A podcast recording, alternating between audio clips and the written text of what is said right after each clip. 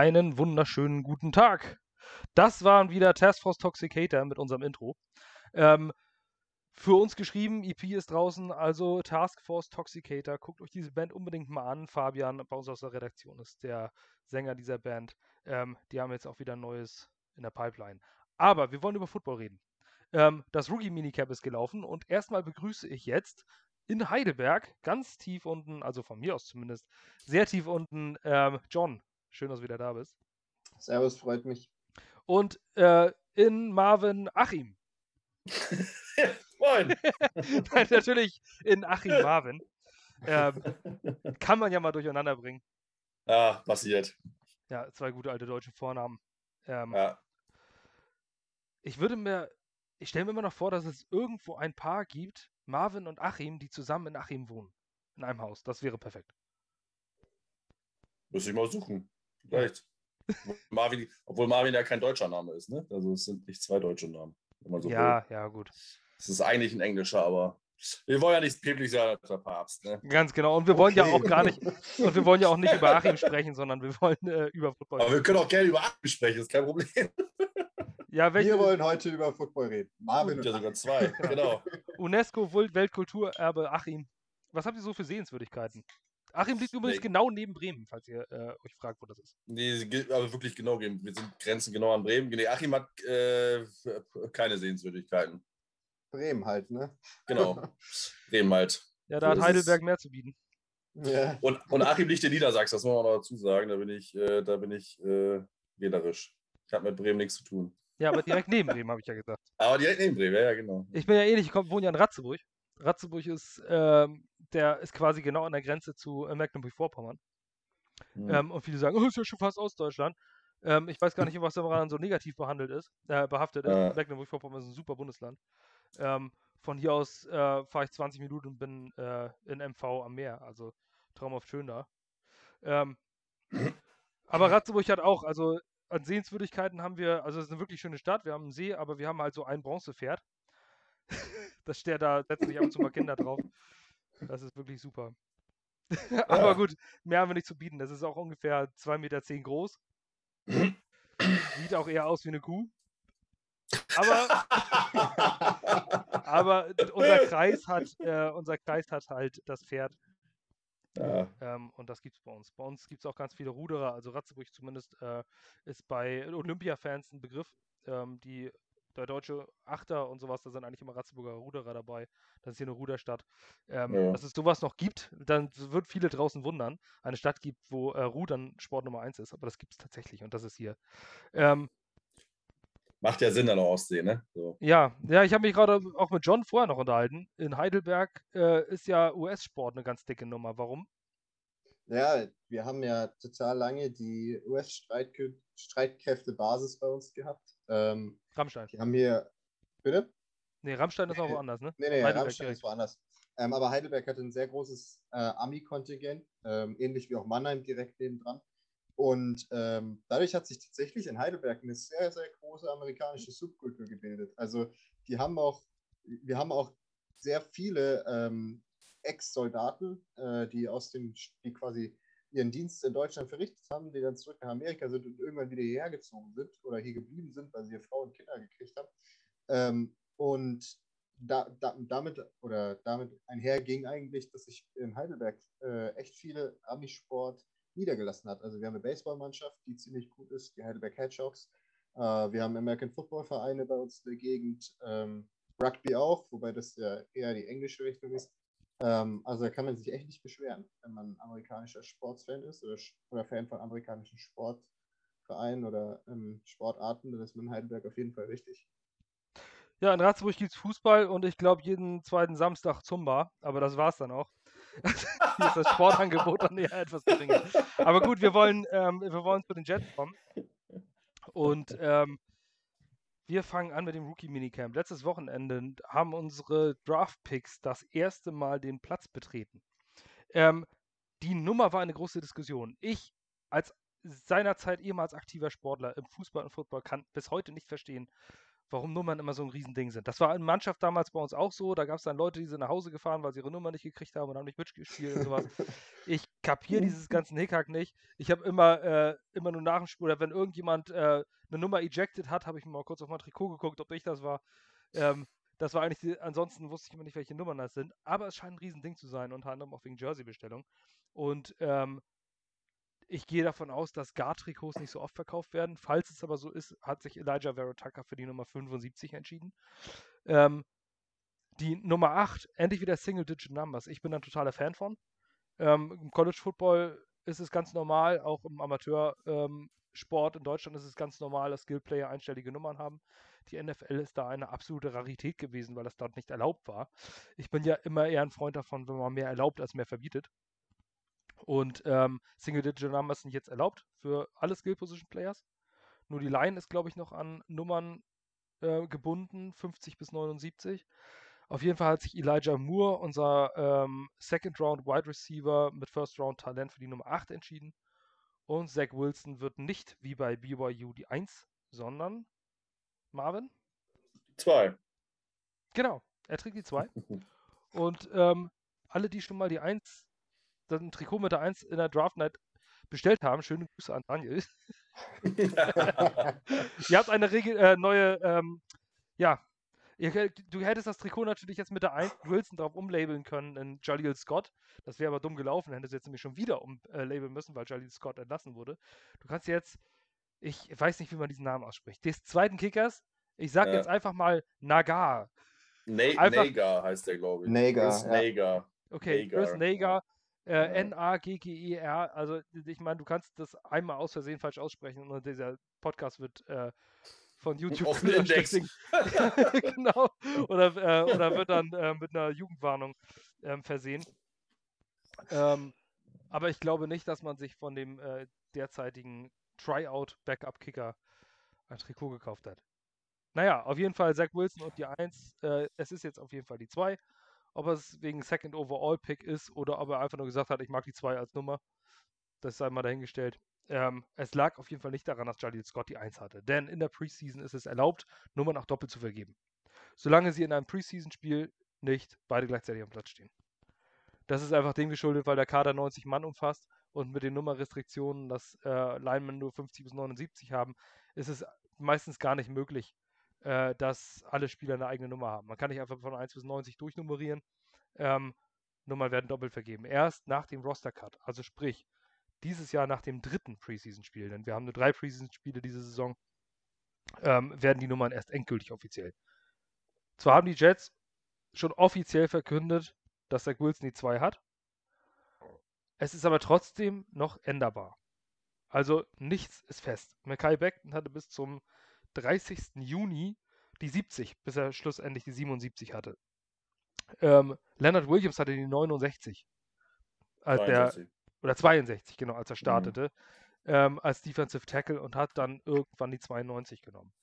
Ähm, also sicher ist noch nichts. Ihr könnt euch Jerseys kaufen, selbstverständlich, aber ihr dürft euch nicht ärgern, wenn es am Ende dann doch eine andere Nummer wird. Ähm, deswegen würde ich sinnvollerweise tatsächlich doch bis Juni abwarten. Äh, nur ein Tipp von mir. Also jeder kann sich natürlich das Trikot kaufen, wie er, äh, wie er Spaß daran hat. Aber Rookie Minicamp. Ähm, man konnte nicht viel sehen. NJ.com Andy Vasquez war da. Man kann sich eine Play Like a Jet äh, Podcast-Folge anhören, da wird ein bisschen drüber gesprochen. Ähm, was ist einem da aufgefallen? Also mir persönlich nichts, muss ich sagen. Man hat ein paar Pässe geworfen. Aber wie soll ein Rookie nach sieben, acht Tagen irgendwas vom Playbook kennen? Das ist totaler Standardkram. Ähm, die werfen ein paar individuelle Drills, machen ein paar Aufwärmübungen.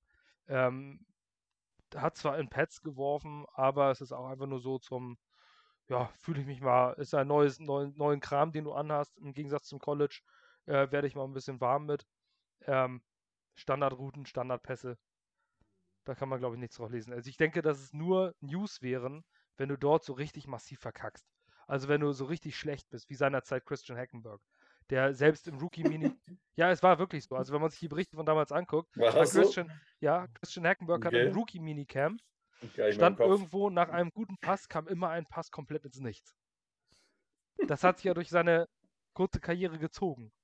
Aber ähm, der ist wirklich negativ aufgefallen im Rookie-Minicamp. Und das musst du erstmal schaffen. Ein First-Round-Pick der jeden Pass im Rookie-Minicamp anbringt, ist das Normalste auf der Welt. Ja, definitiv. Eigentlich war auch, es gab so zwei Sachen, die das Ganze so ein bisschen, ich sag mal, besonders oder ein bisschen erwähnenswert gemacht haben.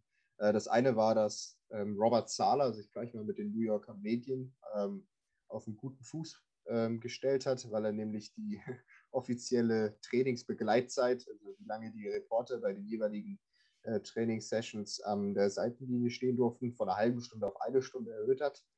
Äh, da war er gleich äh, hoch im Kurs. Und das Zweite, was tatsächlich ein bisschen relevant ist für uns jetzt, ähm, ist, dass offenbar Elijah Moore und ähm, Zach Wilson einen ziemlich äh, Bromance schon äh, angefangen haben oder sich zumindest ziemlich gut verste äh, verstehen. Äh, man hat verschiedene Social Media Posts gesehen von beiden, meine ich, ähm, dass sie zum Beispiel auch nach, dem, nach Beendigung des offiziellen Rookie-Minicamps zusammen trainiert haben. Äh, das, diese Berichterstattung hat sich ja auch schon im Vorfeld durchgezogen, insofern als dass Elijah Moore und Zach Wilson wohl direkt nach dem Draft schon getextet haben miteinander, sich einander vorgestellt haben, wobei Zach Wilson das ja bei allen Rookies gemacht hat, ähm, also ihnen eine SMS geschickt.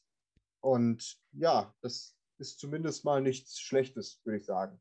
Äh, die wurden auch beim Essen zusammen gesehen äh, von verschiedenen Fans, die dann da Bilder auf Social Media gepostet haben.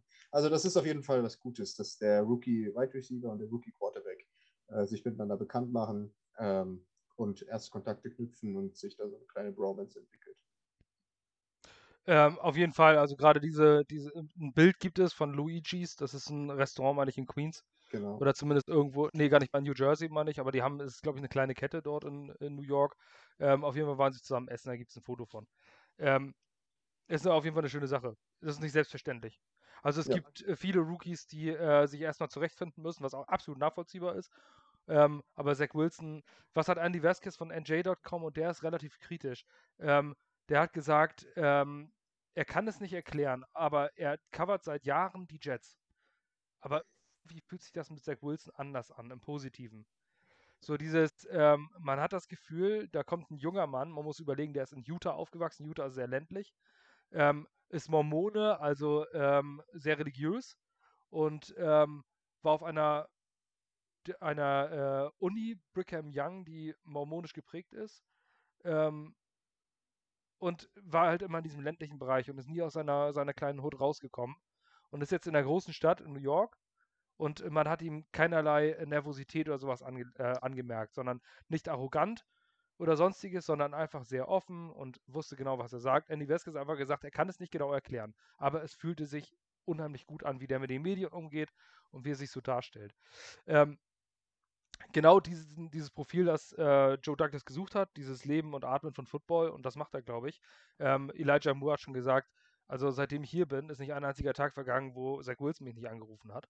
Und ähm, das wird nicht nur Eli Moore gewesen sein, das werden auch diverse andere gewesen sein. Ähm, der ist die ganze Zeit nur da und will jetzt Football, Football, Football, Football. Ähm, Elijah Moore hat mir gesagt, he's like a general, also er ist wie ein General. Ähm, his passion comes out through the phone. Ähm, also man will viel telefonieren. Das Gute, was auch über Elijah Moore, man soll jetzt nicht nur Zach Wilson äh, predigen, der hat jetzt nur zehn Tage, aber es ist ein positiver Beginn, mehr kann man da jetzt eigentlich sagen, man soll ihn nicht gleich in den Himmel loben. Ähm, aber Elijah Moore ist schon eine sehr, sehr positive Überraschung. Wenn über ihn wurde nämlich aus verschiedenen Quellen gesagt, ähm, der möchte alles wissen. Das ist kein Receiver, der auf den Platz kommt und sagt, welche Routen muss ich laufen, wo muss ich hin, sondern der erfragt bei Zach Wilson, bei Lineman, Elijah Vera Tuckers hat es zum Beispiel ihn gesagt, der geht zu diesen Spielern hin und sagt, du als Guard, was hast du da jetzt gerade gemacht? Was musst du da machen in diesem Spielzug? So, oder der Def zum Defensive Lineman ist er gegangen und hat ihn gefragt, ähm, was ist da gerade passiert? Warum hast du diesen, diesen Move gemacht? Und das ist ein Slot-Wide Receiver. Der möchte einfach alles über Fußball wissen, Football wissen. Der möchte wissen, was links und rechts neben ihm passiert. Ähm, und nicht nur, was seine Position den Quarterback angeht. Und das ist eine, ein unheimlich gutes Zeichen für einen Footballspieler und für diese Mentalität, die jetzt gerade in Florham Park neu gelebt wird ich habe wirklich das Gefühl, ich bin Fan einer neuen Franchise, muss ich sagen. Insgesamt, so wie sich das alles darstellt, auch die letzten Jahre, man war natürlich oft über euphorisch. Ähm, aber das war nie richtig rational. Jetzt habe ich aber das Gefühl, die, das sind ganz neue Jets. Irgendwie von diesem ganzen Umgang mit den Medien. Dann Headcoach Robert Salah. äh, der ja auch eine lustige Anekdote hatte. ja, der hat, äh, vielleicht erzähle ich das einfach, ähm, der hat tatsächlich in einem Interview gesagt, dass er wohl am ersten Tag vom Rookie Minicamp äh, das Training beendet hat, also seine Pfeife äh, geblasen hat. Und dann haben sich alle Spieler versammelt und er hat sich ähm, hinter die Spieler hingestellt, wo er sonst immer steht und hat auf die Rede, Abschlussrede vom Head Coach gewartet, bis ihm eingefallen ist, oh, das bin ja ich. also der Mann, der ist jetzt auch richtig da. Ja, ich finde einfach, dass ähm, Zach Wilson im Besonderen, aber im Allgemeinen die Rookie-Class und auch der Coaching-Staff, die Jets im Allgemeinen sehr viel greifbarer geworden sind. Und das hat auch viel mit dem Social-Media-Auftreten des Teams zu tun. Also wenn man sich zum Beispiel mal den offiziellen Jets-Account anguckt oder auch Woody Johnsons offiziellen Account, der ist tatsächlich, da lohnt es sich tatsächlich als Jets-Fan, wenn man auf Twitter ist, dem zu folgen, äh, weil der immer mal wieder kleine Videos postet und so weiter. Äh, das wirkt einfach alles viel nahbarer. Auch Zach Wilson als Person. Es gibt ein Video, das jetzt die letzten Tage aufgetaucht ist, wo sie, glaube ich, ich glaube, seine Familie mit ihm zum Draft fährt. Ich bin mir nicht sicher, ich meine, es ist der Draft, wo sie da alle in den Familienvan eingequetscht sind, irgendwie die Eltern vorne und er und seine fünf Geschwister hinten dran. Ähm, also voller, vollgepacktes Auto. Ähm, und sie dann Witze machen darüber, dass er überhaupt niemand gehypt ist und so weiter. Also es, er ist einfach ein sehr nahbarer Typ, finde ich. Und er wirkt sehr bodenständig. Und das ist halt auch im krassen Kontrast zu dem, was wir davor hatten. Ähm, also Sam Darnold hat an der, da hat man ja so private Sachen eigentlich kaum gehört. Der war ja ein sehr ruhiger Typ, ist das ja auch heute noch. Ein sehr ruhiger Typ, ein sehr ähm, ja, professionell, kühl, professioneller Typ gewesen, äh, wo du wenig von außen mitgekriegt hast. Das ist bei Zach Wilson jetzt auf jeden Fall anders. Ähm, ja, und vor allem ähm, nichts Negatives für Sam Darnold. Ich mochte ihn unheimlich Genau, gerne. ja. Ähm, aber es ist trotzdem komplett andere Persönlichkeit. Man hat bei Zach Wilson mehr, so ein bisschen mehr dieses Swaggy-Gefühl. So dieses, dass er auch was ausstrahlt, ohne dabei über den Punkt zu sein. Also bisher stellt er sich sehr gut dar. Für die New Yorker Medien ähm, bisher äußerst positiv und auch für die Fans. Ähm, gut finde ich auch zum Beispiel an Robert Salah, was mir aufgefallen ist, ähm, dass er seine anfängliche, in seiner Anfangsrede hat er gesagt, es ist personal investment to people und es geht ihm darum, als Head Coach die Spieler in eine bestmögliche Position zu bringen, dass sie den höchstmöglichen Vertrag bekommen. Ähm, und kürzlich sagte Robert Salah über Marcus May, dass er, äh, dass er, er hat die ganze Zeit über Marcus Mays Vertrag gesprochen. Zu sagen, dass er es verdient hat, bezahlt zu werden und so weiter und so fort. Da sieht man, dass Robert Salah die richtige Schaltstation zwischen Chef und Basis ist. Und ähm, das ist, glaub, das lockt Spieler und das macht, und das macht Spieler, äh, das lässt sich Spieler für dich zerreißen. Wenn du weißt, mein Chef versucht mich in die Position zu bringen, dass der oberste Chef mich richtig bezahlt. Ähm, Finde ich schön. Und ich gehe davon aus, dass eine Vertragsverlängerung von Markus May auch nur eine Frage der Zeit ist. Ja, hat Ähm, ja Bleacher Report auch gesagt, dass wohl momentan daran gearbeitet wird, den äh, Long Marcus May Long-Term äh, in Florian Park zu halten. Genau. Was ein guter Schritt ist. Ja. Also es geht auf jeden Fall in die Richtung. Äh, Marvin, hast du noch irgendwas zum Minicamp zu sagen? Ja, also ich sag mal so, es sieht halt alles gut aus. Ich versuche mich selber so ein bisschen irgendwie zu bremsen, was den Hype angeht. Ähm, äh, letzten Jahre gut, man natürlich gar keinen Hype in, bei New York, logischerweise, wenn man schon bei der Pressekonferenz einschläft, aber ähm, es läuft halt alles irgendwie, weiß ich nicht, in die richtige Richtung. Ähm, ich glaube, ihr schon sagt, mit Zach Wilson ist der richtige Mann. Ähm, Darnold war ja nicht schlecht, nur weil er halt der introvertierte oder, oder Laydown keine Guy war. Ähm, aber Wilson ist halt jetzt ein Quarterback, den wir halt brauchen. Ne? Also äh, ich wäre natürlich auch mega happy, wenn wir Lawrence gekriegt hätten, aber der ist halt einfach, ich mache mein Ding weg. Wilson ist halt total begeistert, der, dem glaubt man das. Das ist jetzt auch keine, keine gespielte Begeisterung, wie das vielleicht viele Footballteams, äh, Footballspieler machen, weil sie einfach gedraftet wurden. Der ist halt wirklich, äh, hat er sich vielleicht auch schon mit, äh, mit auseinandersetzen können, wirklich mit, der, mit Herz dabei, äh, genauso wie Salah. Ähm, und alle anderen auch. Das ist ja vom ganzen Team. Woody Johnson ist ja excited wie noch nie. Also den hat man vorher nicht äh, jedes Mal Hype-Videos posten sehen und den Spieler hypen sehen und Highlights von früher hypen sehen und twittern sehen. Also der Typ ist ja sowas von drin. Ähm, und hat anscheinend auch, trifft anscheinend ja auch einen richtigen Ton, auch mit dem Umgang der Leute. Da haben ja auch schon viele zu den Interviews was gesagt. Ähm, und es passt halt einfach, einfach gut und äh, ich versuche mir natürlich, äh, ich versuche ein bisschen zusammenzureißen und nicht zu enttäuscht zu sein. Aber halt auch andere Leute, die ja die Jets nie gut geredet haben, weil es ja auch nicht was Gutes zu reden gab. Aber manche haben sich dann halt das vielleicht schön geredet auch. Ne? Also jetzt, man, du hast das ja äh, getwittert. äh, von der Footballerei Boulevard-Folge diese Woche, äh, ohne dass ich jetzt den Daniel kenne. Aber und, und nichts, dass wir uns da was kaufen können. Aber alleine zu sagen, ich glaube, Salah ist der, ist der Coach, der am längsten da bleiben wird, der am besten passt, wo man am ehesten die Hoffnung hat, dass es was wird, das ist schon balsam auf die Seele. Das muss natürlich alles auf dem Feld bewiesen werden. Ähm, aber ist schon, ist schon sehr gut. Und wie gesagt, Rookie Minicamp, wie Salah schon gesagt hat, das war ein Beschnuppern. Ähm, so ein bisschen mal anfühlt, wie sind die Coaches, also zu den Spielern, wie trainieren die, was, ne, so ein bisschen offensive, offensive oder auch defensives System wurde natürlich beigebracht die haben, glaube ich, schon ein bisschen was gezeigt, weil er ja in der Pressekonferenz auch gesagt hat, an Tag drei wollen wir halt mal gucken, wie sie das so ein bisschen begreifen können, was wir denen so geben. Also ein bisschen Install ist natürlich mit Sicherheit dabei gewesen. Ähm, aber klar, mal so, die Pässe ist halt wie so beim Pro Day, wenn da Bälle auf dem Boden sind, ist das halt schon schlecht, so bei zwei und dreien. Von daher äh, ist das jetzt natürlich footballerisch nicht so wirklich äh, hilfreich, aber einfach, dass sie sich kennengelernt haben, war schon ganz gut. Ähm, dass sie sich neben dem Platz äh, schon zum Essen verabredet haben, etc. Also Elijah Moore und Wilson ist halt auch nicht schlecht für die Teambindung. Ähm, und von daher, ich, äh, ich bin schon gehypt, aber ich versuche nur ein bisschen noch zurückzuziehen. Aber es wird, wird glaube ich, gut. Die Entwicklung zumindest. Ne? Wir brauchen ja nicht um Playoff für nächste Saison reden, aber die Entwicklung könnte was werden. Ja, ähm, apropos Entwicklung, es gab eine jüngste Entwicklung ähm, bezüglich der Spiele, wo sie ausgetragen werden und wann sie sind. Und äh, das hat New York äh, Jets-Fans hier in Europa natürlich enorm gehypt, denn es wurde bekannt gegeben, dass in Week 5 am 10. Oktober die New York Jets das Auswärtsspiel bei den Atlanta Falcons nicht in Georgia, sondern in im Vereinigten Königreich, in dem Land, das sich leider entschieden hat, nicht mehr in der EU sein zu wollen, äh, am 10. Oktober äh, stattfinden wird. So, wir sind also in London. Ähm, bevor ihr jetzt überlegt, Mensch, jetzt kommen die ganzen Side Notes, nein, kommt noch nicht. So schnell kann man nicht planen. Und ähm, das wird auch jetzt keine große organisierte Gruppenfahrt der Gangrene Germany geben. Ähm, denn es ist eigentlich für jeden zumutbar. Nach, nach London fliegen ist mittlerweile so, wie mit dem Zug ins Ruhrgebiet fahren, für mich zum Beispiel. Ähm, es ist wirklich nur eine Buchung entfernt.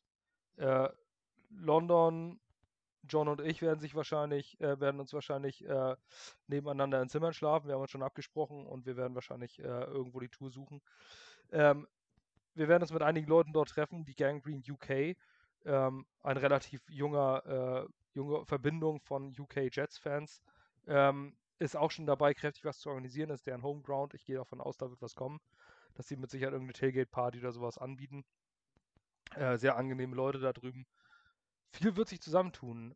Und ähm, der Vorverkauf soll am 17. Mai, also wenn ihr das jetzt hört und seht, übermorgen starten. Ähm, wir nehmen auf jetzt gerade am 14. Mai, aber ich gehe davon aus, dass wenn wir durch sind und ihr das hört, das ist der 15. Mai. Ähm, dann wird, soll übermorgen der Vorverkauf starten. In unseren News auf gangregermany.com ist unter dem Nachruf, von, äh, Nachruf auf Pete Guerrero ähm, im Newsblog von gestern noch zu, äh, der Link zu einer Seite, wo man sich für das Interesse mit seinen Daten bereits bekunden kann. Wie sinnvoll das ist, das habe ich nicht probiert und nicht gecheckt. Aber es ist eine offizielle Seite. Da könnt ihr klicken, da könnt ihr eure Daten eingeben, die Daten dann umsonst quasi an, an die NFL geben und die informieren euch denn, wenn sie Lust haben, äh, wann die Karten verfügbar sind. Ich weiß nicht so ganz, ob das eher Datenfishing der NFL ist oder ob es äh, wirklich ähm, irgendwie ein Vorrecht für den Vorverkauf ist. Ich kann euch dazu nicht sagen. Ich habe nur diesen Link geteilt, komplett ohne jegliche Gewähr dafür, dass ihr dann auch Tickets bekommt. Wird im Tottenham-Stadion stattfinden. Für alle, die schon mal in Wembley waren. Wembley ist im Brand. Das ist ein äh, ja, urbaner, wenn schon eigentlich fast ein Ghetto. Ähm, ich war in Brent, das war äußerst unangenehm, da abends durch die Straßen zu laufen. Brent ist wirklich, wirklich übel. Also es ist wirklich ein ziemliches Drecksloch in London. Ähm, und dann ist Wembley plötzlich dieses scheinende Stadion da drin. Das passt da eigentlich gar nicht rein in diese äh, Welt, wo wirklich Heroindealer an jeder zweiten Ecke stehen. Ähm, das ist 35 Minuten aus dem Stadtzentrum von Piccadilly Circus entfernt und äh, Tottenham auch 35 bis 37 Minuten. Also für diejenigen, die schon in Wembley waren, es ändert sich nichts. Ihr könnt äh, euch überall in London ein Ticket nehmen, äh, ein Hotel nehmen. Der ÖPNV in London ist wirklich absolut ausgezeichnet. Äh, da findet ihr in, also ich habe noch nie ein besseres System kennengelernt, egal wo ich war. Ich auch ähm, nicht. Ihr findet wirklich immer mit farbigen Linien, ihr müsst nicht mal Englisch sprechen, ihr müsst einfach nur sagen, mit der lila Linie komme ich da hin oder sowas. Dann kann ich die gelbe Linie lieben, um zur lila, lila Linie zu kommen. Ist überall an die Wand angemalt. In welche, welche Ebene ihr geht, da ist die Linie an der Wand. Also es ist wirklich äh, schon fast barrierefrei für. Äh, es ist top. Also das System ist super. Ähm, Flüge nach London gibt es eigentlich auch von fast jedem deutschen Flughafen. Ob nur Heathrow oder Stansted, völlig egal, fliegt dahin. Die äh, UK ist wirklich unheimlich gut organisiert, was ÖPNV angeht. Ähm, wenn ihr da aus dem Flughafen rauskommt, auch Stansted, was anderthalb Stunden entfernt ist, gibt es überall Busse, die euch direkt nach London in Innenstadt bringen für einen schmalen Taler. Auch Züge. Ähm, hm. Ja, oder Züge. Also es ist wirklich sehr einfach. Traut euch, aus Deutschland fliegt ihr eine Stunde 15 ungefähr rüber. Ähm, besser geht's nicht. Für einen Taxipreis. Also ich bin letztes Mal, glaube ich, für 105 Euro hin und zurück geflogen. Ein Hotel in London ist auch nicht, kostet auch nicht so viel, wie man denkt. Man kann schon ein Drei-Sterne-Hotel für zwei Nächte für ein Doppelzimmer 200 Euro pro Person bist du dabei. Also es ist alles bezahlbar. Das teuerste wird wahrscheinlich das Ticket. Aber wie gesagt, äh, wird verkauft über Ticketmaster. Guckt da rein.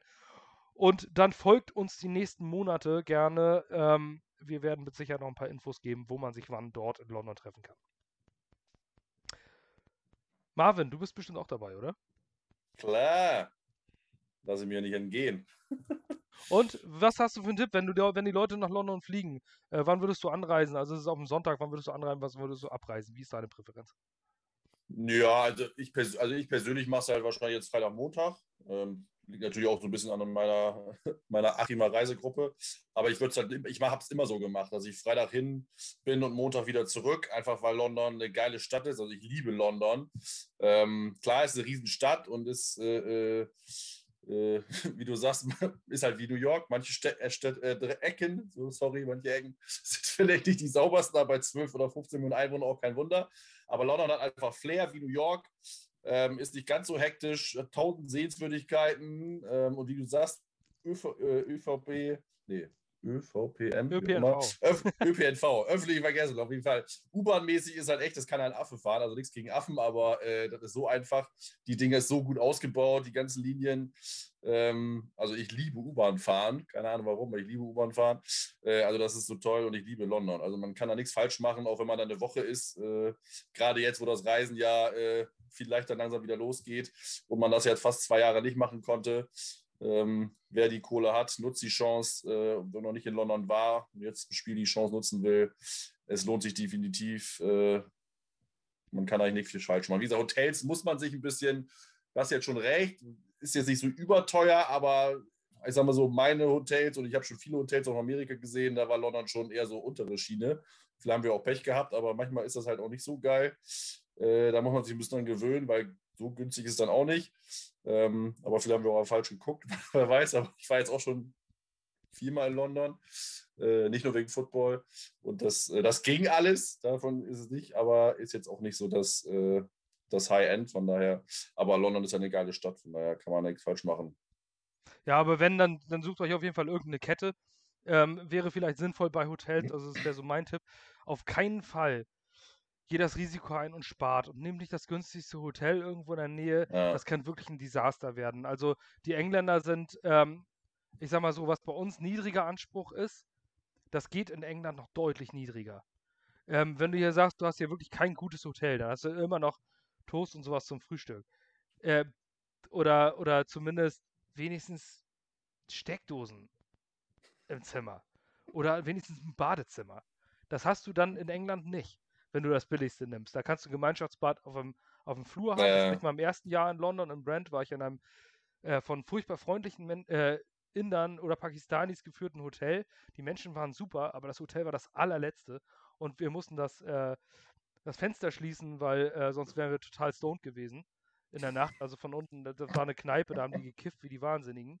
Und äh, da standen dann so immer so sieben, acht Leute, denen du wirklich, denen willst du noch nicht mal im Hellen begegnen die standen da unten vor der, vor der Kneipe, äh, wo wir noch die weiteren NFL-Spiele oder ich glaube dieses große Rugby-Turnier, Six, sonst was, John Six Nations, Six ja. Nations war da, ähm, haben die sich angeguckt, wir war, haben dort einen Burger gegessen und wollten, haben den halben Burger liegen gelassen, weil wir gedacht haben, wir sterben hier, wir werden die gleich getötet als deutsche Touristen.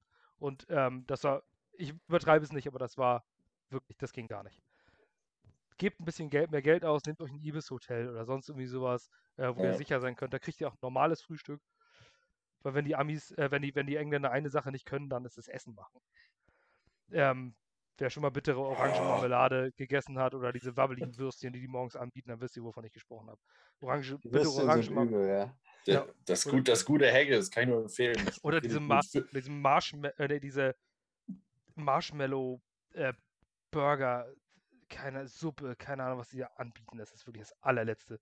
Also schlimmsten sind diese, diese gebrat, diese schwarzen, schwarze Brotbratlinge oder was das ist. Ich glaube, das ist, das ist richtig widerlich. Ja, Aber sonst geht das schon. Die haben auch immer Scrambled Eggs, so ein bisschen Bacon und so, ein bisschen Marmelade auf Toast. Das, das geht schon. Man wird, nicht, ja. man wird nicht verhungern. Die sind sehr kreativ, die Engländer. Ich Also ich sag mal so, das schlimmste Frühstück hatte ich in San Francisco. Da gab es so äh, Eier in Mikrowelle aufgewärmt. Da geht nichts drunter. Von daher, man ist auf Reise einiges gewohnt. Im Zweifelsfall einfach Toast mit Butter. Genau. gleich. Ja, aber beware of the, äh, of the jam. Also Ja. seid wirklich vorsichtig. Die Ja. Marmelade, die süß aussieht, ist bittere Orangenmarmelade. Und das ist wirklich, das kommt direkt aus der Hölle. Ich habe es äh, gegessen, hatte zwei oder drei Stunden noch einen Nachgeschmack davon. Mir ist schlecht geworden von dieser scheiß Marmelade. Ähm, also passt wirklich auf, was ihr da esst. Wenn, dann geht in der Stadt bei Pret Manger essen oder sowas. Das ist so eine, ähm, ja, französische Kette. ja. ja, genau, wo es frische ähm, na, Sandwiches und sowas gibt. London ist ziemlich Wow. teuer. Ja, also zwei, drei Tage dort einplant. Ähm, es ist eine Großstadt. Es ist eine der berühmtesten, größten Städte Deut äh, der Welt. Ähm, eine kulturell unfassbar interessante Stadt. Ähm, nicht ansatzweise mit New York City vergleichbar. Einfach viel kleiner alles, also kleiner, schma- flacher gebaut. Ähm, aber mehr Kultur könnt ihr eigentlich nicht finden. Also nehmt euch nochmal einen ganzen Tag, nehmt euch so eine Hop-on, Hop-off-Tour, setzt euch einfach oben in so einen, äh, in so einen Big Red Bus und lasst es auf euch wirken. Das hat so unglaublich viel zu bieten. Die Pubs in London sind äh, ein Traum. Ähm, unheimlich urig, jeder Pub sieht anders aus. Äh, ist eine wunderschöne Stadt. Nehmt euch die Zeit, nehmt euch einen Tag, wenn ihr noch nicht da wart. Ähm, ich werde direkt zum Spiel anreisen. Also ich werde wahrscheinlich Samstag vielleicht kommen und Montag wieder zurück. Ich habe London schon oft genug gesehen. Ähm, aber am Sonntag wird es eine große Sause geben. NFL-Football überall. Ihr seht Fans von allen 32 Teams. Ähm, es ist eigentlich immer ein sehr gutes, sehr guter Umgang da. Ich habe bisher nur positive Erfahrungen gemacht dort. Ähm, gönnt es euch. Und wenn ihr 50 Euro übrig habt, dann guckt eher, dass ihr vielleicht doch einen Platz irgendwo an der Seitenlinie nehmt. Bei meinem ersten Spiel war ich ganz oben in der Ecke in Wembley, an der Ecke der Endzone. Ist ganz nett. Aber du siehst halt nicht viel, ne? Also da kann man vielleicht dann doch mal 20, 30 Dollar oder Pfund mehr investieren. Gut, wie dem auch sei. London ist auf jeden Fall dabei nach 2015. 2015 war das letzte und bisher auch einzige Spiel der Jets äh, übersee. Da haben wir gegen die Miami Dolphins mit 27 zu 14 gewonnen. Wer sich noch erinnert, Chris Ivory, 166 Rush Yards, ein Touchdown. Der hat da alles über den Haufen gelaufen. Die Miami Dolphins mit ihrem seinerzeit legendären Quarterback Brock Osweiler. ähm, die waren nicht so gut. Ähm, das war natürlich auch das Jahr der Jets, wo sie 10-6 gegangen sind. Im letzten Spiel der Saison die Playoffs gegen die Rex Ryan Buffalo Bills verkackt haben. Als die Buffalo Bills noch nicht da standen, wo sie jetzt sind, sondern einfach nur ein irrelevantes. NFL. Einfach nur die Bills waren, genau. Ja, Ah, das Ähm, Spiel war trotzdem schön. Wir können uns an die schönen Sachen erinnern. Das Spiel war super. das war geil. Nach dem Spiel standen wir bei 3-1. Hey Leute, Ja. die ganze Saison war eigentlich geil, wenn man sich mal anguckt, was danach kam und auch Ja. unmittelbar davor Ja. war. Also Aber man wusste als Jets-Fan doch, also mir war in dem Jahr ganz bewusst, dass es ein One-Year-Wonder war. Das war mir die gesamte Saison war mir bewusst, das ist jetzt keine Ära, die entsteht. Du hast Nee, eine Ära wurde das auch nicht. Dafür waren auch zu viele ja dann weg. Also es war ja auch klar, Brad Marshall war im Ende deiner Karriere, dass Decker dann weg war. Gold Also, war schon auf der falschen jetzt- Seite der 30. ja, Fitzpatrick war, ist ja auch kein Zukunfts-QB gewesen, das war, war mir klar, ja. Witzigerweise äh, habe ich tatsächlich ähm, gedacht, dass es zumindest noch ein oder zwei Jahre hält. Weil sie haben ja dann in, am letzten Tag der Offseason oder so, oder am letzten Tag vor der Free Agency noch Fitzpatrick verlängert. Ähm, und ich war auch wirklich ein großer Boats-Fan, bin ich ja heute noch, möchte ich kurz sagen. Und ich bin, ich, ich sterbe wirklich auf diesem Hügel. also ähm, ich bin ein großer Boats-Fan, auch wenn er kein guter Headcoach war.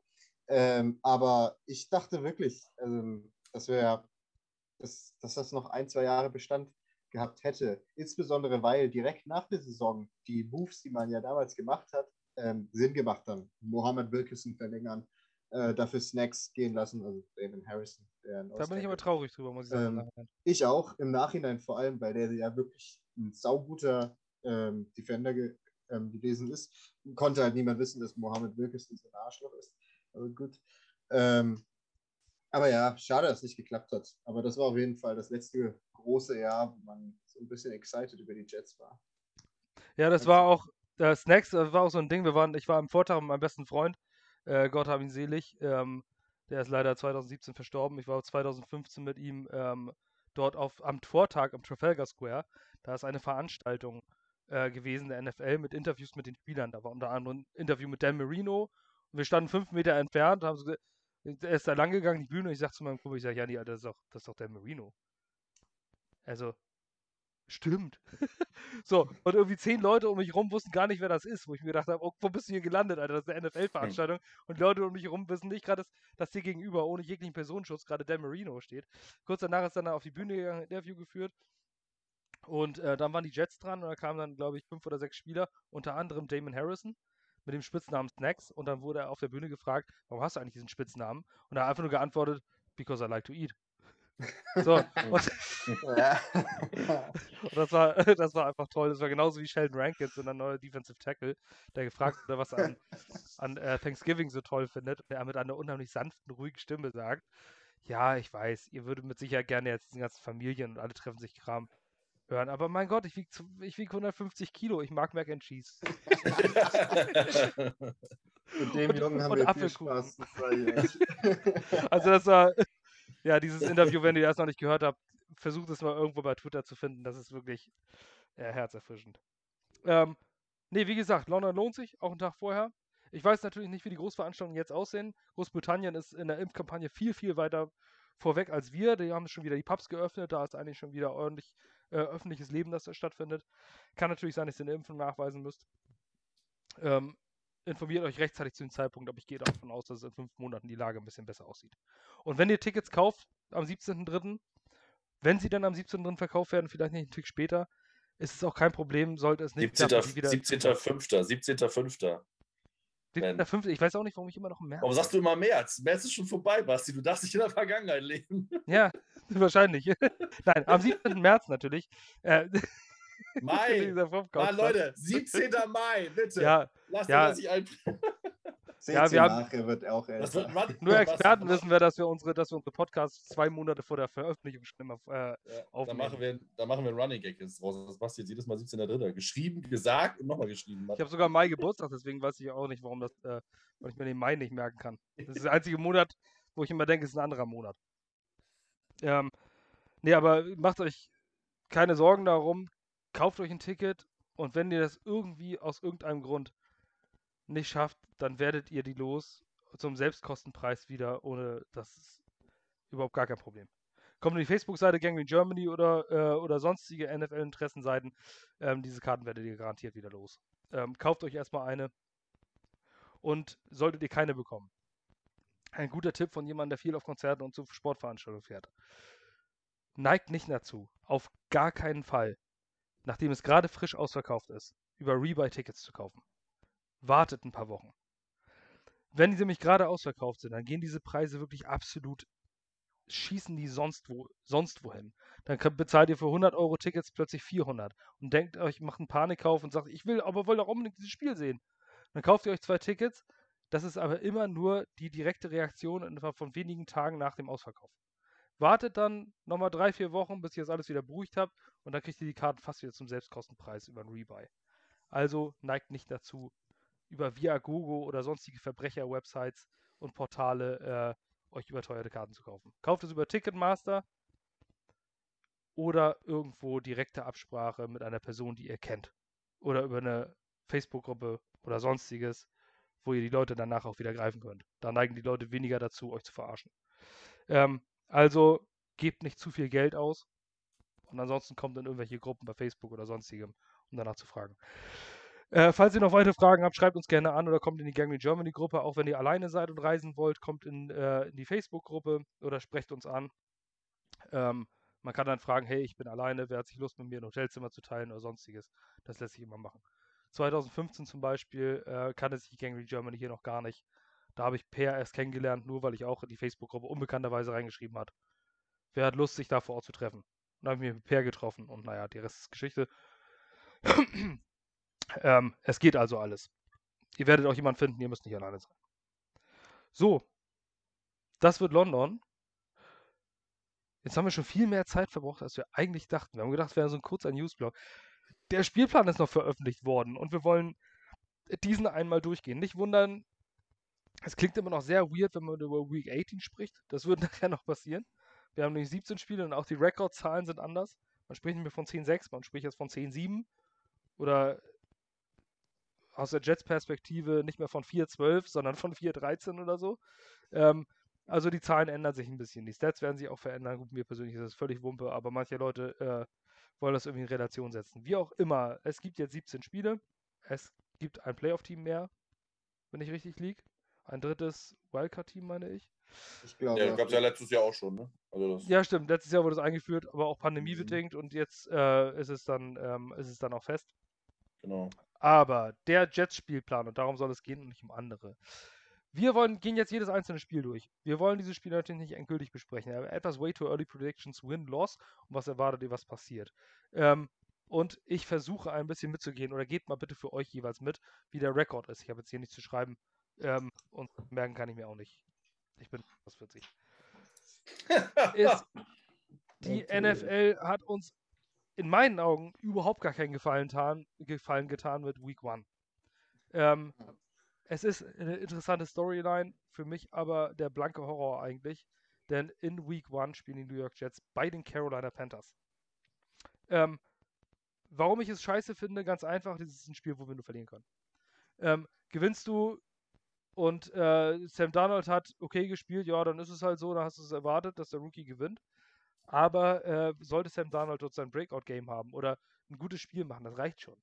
Ähm, dann ist der Shitstorm groß. Und wenn wir gegen die Panthers mit Sam Darnold verlieren, äh, du musst dieses Spiel gewinnen. Das ist schon das erste Make-or-Break-Game. Ähm, ja, was erwartet, äh, Marvin, was erwartest du von diesem Spiel? Was, was glaubst du, was die Storyline sein wird? Die ist klar. Aber wie glaubst du, was das Spiel ausgehen wird? Keine Ahnung. Also wie du sagst, ich sage einfach jetzt Sieg, weil wir gewinnen müssen, weil alles andere macht uns nur noch wieder lächerlich. Dann sagen alle, siehst du, ihr habt Donald getradet, der hat euch besiegt. Ha, äh, fuck off, so eine Entschuldigung für die Wortwahl. äh, aber es ist halt so. Äh, von daher müssen wir das Spiel gewinnen. Auf Teufel komm raus. Ist mir auch egal, ob das ein 10-7 wird. Hauptsache wir gewinnen das Spiel. Äh, weil dann hat auch Donald nicht so ein Megaspiel gemacht, wenn es so ein kleines Low-Scoring-Game gewesen ist. Ähm, alles andere äh, hilft uns halt nicht. Äh, Gerade in der New York Media äh, wäre das halt scheiße, muss man ganz klar sagen. Von daher, ich sage jetzt einfach mal, wir gewinnen, einfach aus, dem, aus der Not heraus. Aber wie das Spiel tatsächlich ablaufen wird, kann man also jetzt so und so noch nicht sagen. Aber ich glaube, selbst am Tag vor dem Spiel habe ich keine Ahnung, wie das Spiel ausgehen wird, weil ich, weil es natürlich viel an Darnold hängt und ich echt nicht weiß, wie viel es wirklich Darnold selber war. Auch ich bin ja großer Verfechter gewesen, zu sagen, Darnold muss getradet werden und so. Das macht keinen Sinn, weil er schon schlechte Spiele hat. Ähm, aber wie viel jetzt dieser Neustart in ihm bewirkt, was Matt Rule so macht, wenn man Teddy Bridgewater zuhört, dann trainiert er wenig Two-Minute und äh, Red Zone ist schon mal gut. Kann Darnold nämlich nicht, wenn er das jetzt nicht trainiert, dann kann er das recht nicht. Äh, das hilft schon mal. Aber man weiß halt nicht, wie er reagieren wird. Und das ist so eine komplette Unbekannte für mich. Deswegen, ich kann das echt schwer einschätzen. Aber wir müssen halt gewinnen. Von daher sage ich einfach, wir gewinnen. John, was ist für dich? W oder L? Ja, äh, ich kann mich nur anschließen. Das hängt komplett in der Luft. Also, das ist eines der Spiele, die für mich am wenigsten äh, vorherzusehen sind. Ähm, es gibt ein paar interessante Sachen dazu. Ich finde es wirklich scheiße. Also, ja, wirklich scheiße von der NFL, dass sie uns kein Homegame gegeben haben. Und zwar aus dem einfachen Grund, dass das der Jahrestag von 9-11 ist. Und äh, ich glaube, jeder weiß, was es den Jets damals auch bedeutet hat. Jedem natürlich, aber ähm, das war schon nochmal eine Story für sich damals. Und dass man da den Jets dann kein Homegame gibt, das ist schon eine Nummer von der NFL. Ähm, ich würde so gern confident sagen, hey, wir gewinnen das. Aber es wäre so Jets-like, wenn wir von Sam Darnold mit einem Sahnetag auf die Schnauze bekommen zur neuen Saison. Ähm, die gute Nachricht in der Hinsicht, Sam Darnold hat seit zwei Jahren keinen Sahnetag mehr gehabt. Ähm, aber dennoch, wie Basti schon sagt, das Spiel können wir eigentlich nur verlieren. ich sage jetzt auch mal Loss, einfach weil ich sonst immer sehr positiv bin, aber ähm, ich denke fast, dass das, das, das riecht einfach viel zu sehr danach, dass die Jets da in alter Manier aufs Maul kriegen. Also sage ich mal ein L. Gut, John hat ein L. Marvin, du hast? Ein W. Marvin hat ein W. Ich glaube, das auch mal mit. Ich äh, habe ja natürlich dazu noch nichts gesagt, aber ich äh, sehe es wie John. Ich glaube, dass dieses Spiel eng wird. Ähm, dass es vielleicht ein, ähm, dass aber, äh, dass ich aber glaube, dass der Bonus bei den Panthers liegt, weil sie einen Second Year Head Coach haben Ja. und auswärts ähm, wenig zu verlieren haben. Äh, Heim. Wenn, wenn McCaffrey, ja, Heim, klar, Heim, ähm, wenn McCaffrey dann wiederkommt, ähm, dass die Panthers vielleicht in einem ausgeglichenen Spiel den Heimvorteil nutzen und das Spiel gewinnen. Also ich sehe auch derzeit noch ein L und ich habe Angst vor diesem L, muss ich sagen. Ja. Alleine wegen der Stories danach. Ähm, ich hoffe einfach, dass uns in diesem Fall dann äh, Christian McCaffrey einfach besiegt und nicht Robbie Anderson und Sam Darnold. Das ist einfach so ein, so, so zwei Touchdown-Game von, von äh, ich glaube, es wird ein sloppy Start für die Jets, ganz einfach, weil wir ein junges Team sind und äh, man erstmal reinkommen muss. Äh, man darf nicht zu viel erwarten. Das zweite Spiel am 19. September gegen die, äh, dann diesmal zu Hause gegen die New England Patriots. Ähm, ich starte da jetzt einfach mal rein. Ähm, ich sehe hier einen Sieg. Tatsächlich. Ich glaube, dass die, ich habe keine Angst mehr vor den Patriots. Ich glaube, dass die Patriots äh, eine wilden Einkau wilde Einkaufsserie gemacht haben, ähm, dass da wenig System hintersteckt, sondern eher ein, wir müssen jetzt unbedingt mal gewinnen nochmal. Ich glaube, dass der Zauber von Belichick vorbei ist, ähm, auch wenn sie einen sehr, sehr guten Coaching-Staff haben. Ähm, haben sie McCorkle als äh, Rookie, Mac Jones gedra gedraftet, ähm, Cam Newton hat noch einen weiteren One-Year-Contract oder zwei Jahre? Ich weiß es gerade nicht. Eins. Ein Ein Jahr. Jahr, ja. Ähm, Ein. da, die wissen nicht ganz, was passiert und da so ein Free, aus Free Agents zusammengestelltes Team, das war bisher eigentlich immer zum Scheitern verurteilt in der NFL. Ähm, die müssen erstmal zusammenfinden. Äh, das kann ich mir unter Pandemiebedingungen jetzt noch in der Offseason nicht vorstellen. Ich glaube, dass die Patriots fünf, sechs Spiele brauchen, um in die Saison reinzukommen. Und ähm, ich sehe die Jets hier im Heimvorteil mit einem Sieg. Ich mache einfach mal weiter. Äh, ich sehe sie auch beim Win tatsächlich. Ähm, die Patriots sind nicht mehr das, was sie unter Tom oder ja, mit oder unter Tom Brady, es macht irgendwie keinen Unterschied, was sie mit Tom Brady gewesen sind. Ähm, haben in der Offseason massiv overpaid für verschiedene Free Agents, haben ähm, ansonsten ein recht junges Team. Ja, äh, die eigentlich einzige und wir haben den Heimvorteil. Das ist das, was meiner Meinung nach uns so ein bisschen die Edge gibt hier. Also wir spielen zu Hause. Ähm, genau, also ich denke, wir werden das auch gewinnen. Äh, vielleicht, wenn Cam Newton der Quarterback ist, auf jeden Fall, wenn Mac Jones der Quarterback ist. Und Marvin, Ja, äh, ich, ich glaube nicht, dass wir das Spiel gewinnen. Ähm, einfach weil die, äh, abgesehen von dem jetzt äh, krassen Shopping-Spree, die die Patriots gemacht haben, ist das Team halt noch ein bisschen rundherum stärker als unseres. Plus, dass wir halt Rookie-Quarterback, neues Team, neue Trainer, äh, da wird Growing Pains geben. Ähm, und äh, ich glaube nicht, dass wir das Spiel, auch wenn es zu Hause ist, äh, gegen die Patriots siegreich bestreiten können. Von daher ist es für mich ein, ein L, ein Loss. Nach zwei Spielen sind wir alle bei 1-1. Die nächsten beiden Spiele, um das erste, ähm, um den ersten Game Stretch vor London zu beenden, sind die Broncos auswärts und zu Hause die Tennessee Titans. Ähm, ich mache mal beide Spiele in einem Abwasch. Die Denver Broncos ähm, habe ich das Gefühl, dass wir dieses Spiel gewinnen werden, ähm, weil die Broncos derzeit eine unklare Situation auf Quarterback haben. Teddy Bridgewater ist zwar ein Veteran, spielt jetzt gegen Drew Lock, das ist alles ein bisschen unsicher. Äh, ich habe das Gefühl, dass die Broncos einfach, ja, weiß nicht, irgendwas, irgendwas gefällt mir an den Broncos nicht so als, als Team. Ich glaube, die werden im unteren Drittel auf jeden Fall landen nächstes Jahr. Ähm, ich glaube, dass wir die Broncos besiegen können und äh, nennt mich einen überzeugten kranken Optimisten, aber ich glaube, dass das Spiel gegen Tennessee Titans auch an die Jets gehen wird. Und dass wir vielleicht nach vier Spielen 3-1 stehen. Denn die Tennessee Titans haben Corey Davis verloren und Jonu Smith verloren. Zwei absolute Anker ihrer Offense. Und ähm, insbesondere Jonu Smith, nachdem auch Offensive Coordinator Arthur Smith gegangen ist, glaube ich, dass das hier, ähm, dass die Titans nicht mehr so gut sein werden, wie sie die letzten Jahre waren. Ryan Tannehill war vielleicht ein Two-Year-Wonder, kann man, gibt sowas. Ähm, und Derrick Henry muss, muss klicken. Äh, ich weiß nicht, irgendwas gefällt mir auch in den Titans nicht. Ich habe tatsächlich das große optimistische Gefühl, dass wir nach vier Spielen 3-1 stehen. Äh, ich mache mal weiter. Also bei den Broncos gehe ich mit.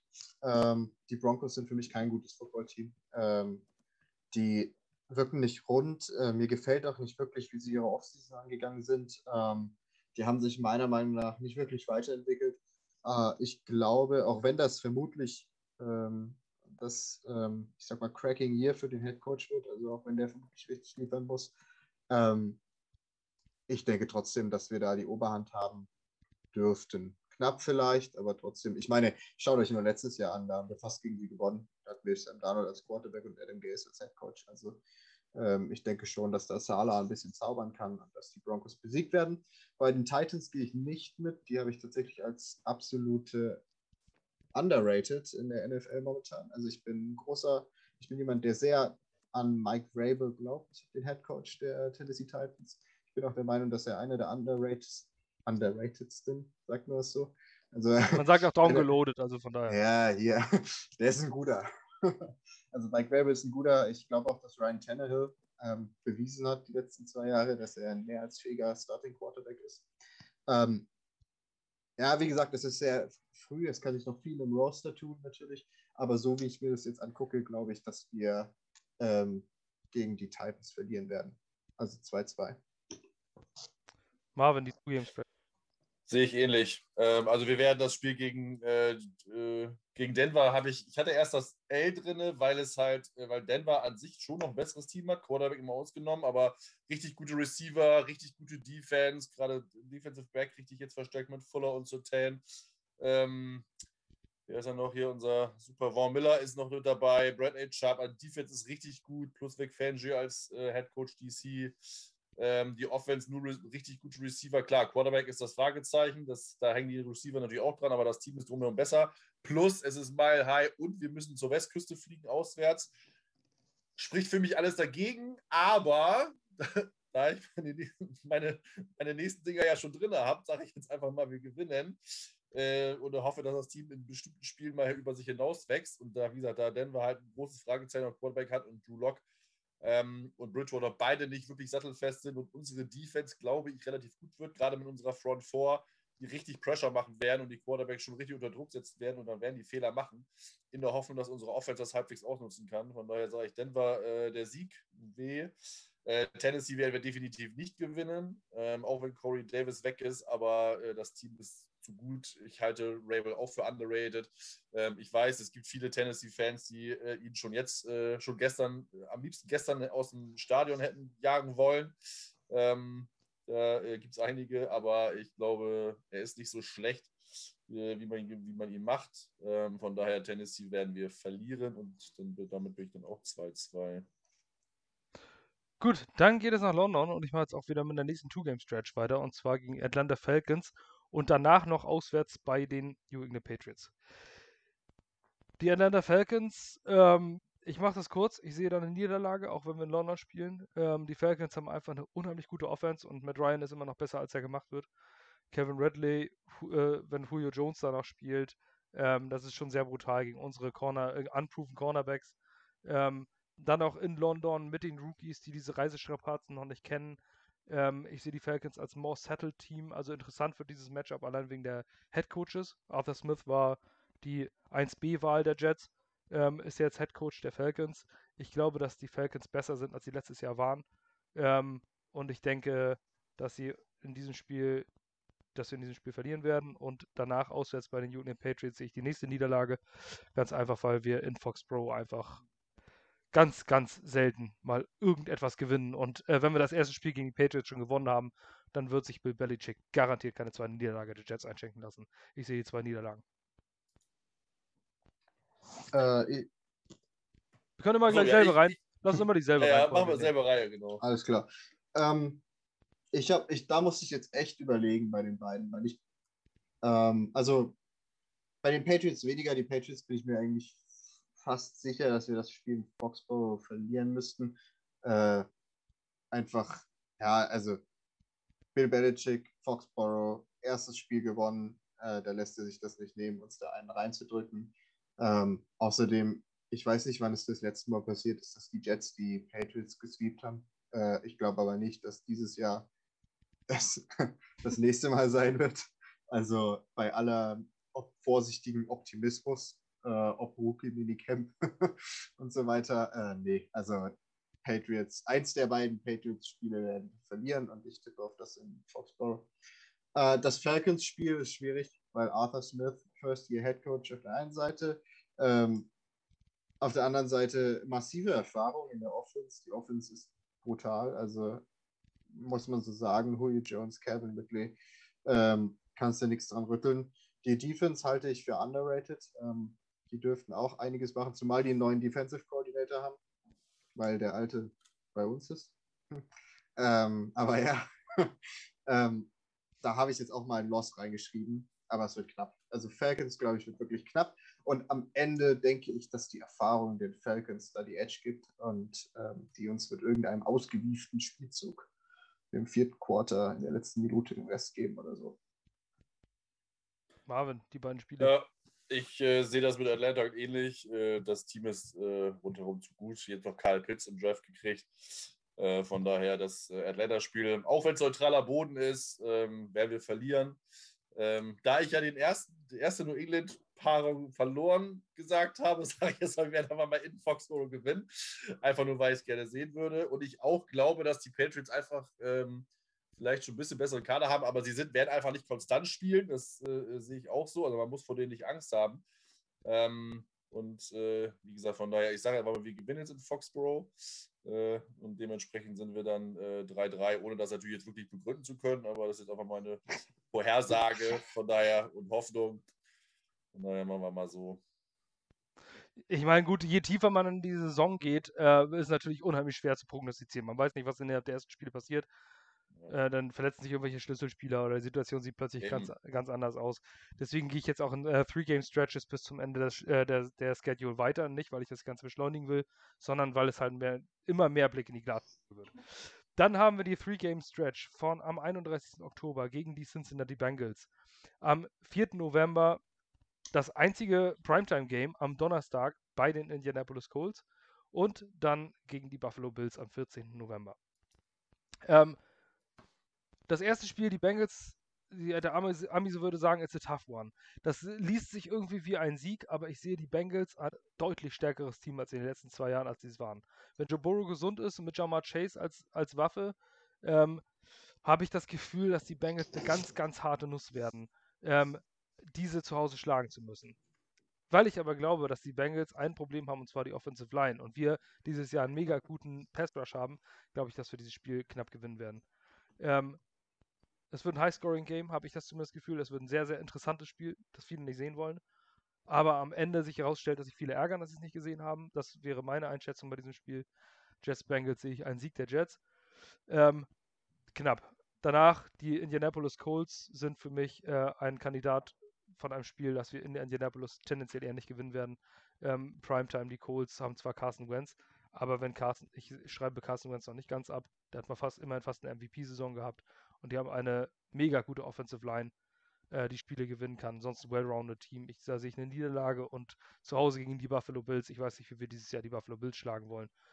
Äh, über diese Three-Game-Stretch sehe ich 1-2 und den einzigen Sieg gegen die Bengals. Ja, wir sind hier ziemlich simultan, wir zwei, weil ich tatsächlich bei den Bengals auch einen Win drin habe. Und zwar aus einem ganz einfachen Grund.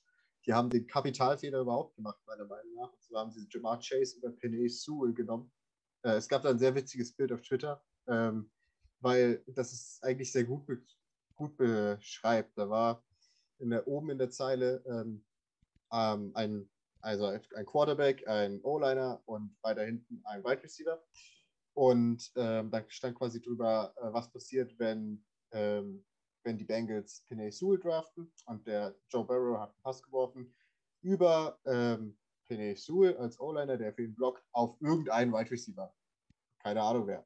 Und unten drunter war genau das gleiche Bild mit Joe Barrow als Quarterback auf dem Boden liegend, einem Nobody in der O-Line und Jamar Chase als Wide Receiver, ähm, wo drin stand, was passiert, wenn die Bengals äh, Jamar Chase ähm, draften.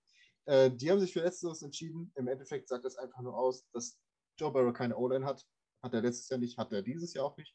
Hat ihn letztes Jahr ähm, verletzt und einen Teil seines Rookie-Years gekostet. Ähm, wird dieses Jahr nicht anders sein, glaube ich. Also ich weiß jetzt nicht genau, wo die sich dafür, also wie besonders die sich in der O-Line verstärkt haben sollen.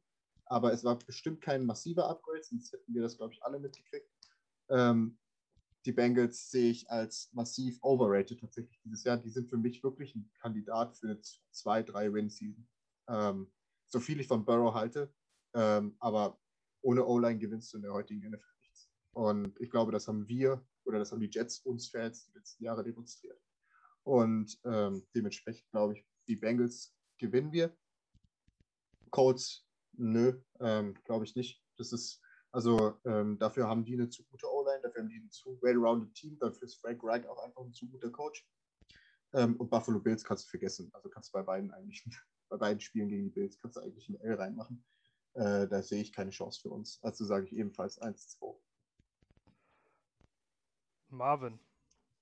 Also bei mir, ich mache es kurz, ich sehe drei Niederlagen. Ähm, John hat zum Teil recht, ähm, aber ich glaube, die Bengals sind schon besser. Klar, ist ein großes Fragezeichen, wie Joe Burrow von seiner Knieverletzung wiederkommt. Ähm, aber sie haben in der zweiten Runde Jackson Carmen geholt, den, den Tackle Guard von Clemson, den ich ehrlich ziemlich gut finde. Ähm, von, sie haben was schon gemacht und sie sehen wohl auch eher auf Guard und die Tackles haben sie ja mit Riley Reeve. Und Jonah Williams, der glaube ich letztes Jahr auch noch nicht so viel gespielt hat nach seiner Verletzung. Ähm, zwei ganz gute Tackles, die zumindest solide sind. Ähm, und von daher glaube ich nicht, dass die O-Line so schlecht sein wird, wie sie letztes Jahr war. Ähm, und sie haben halt ordentliche Playmaker mit jetzt Jamar Chase, T. Higgins. Ähm, irgendeinen vergesse ich, glaube ich, noch. Äh, von daher äh, sehe ich das Team schon noch besser. Plus, dass die Jets, äh, ja, unter anderem, genau.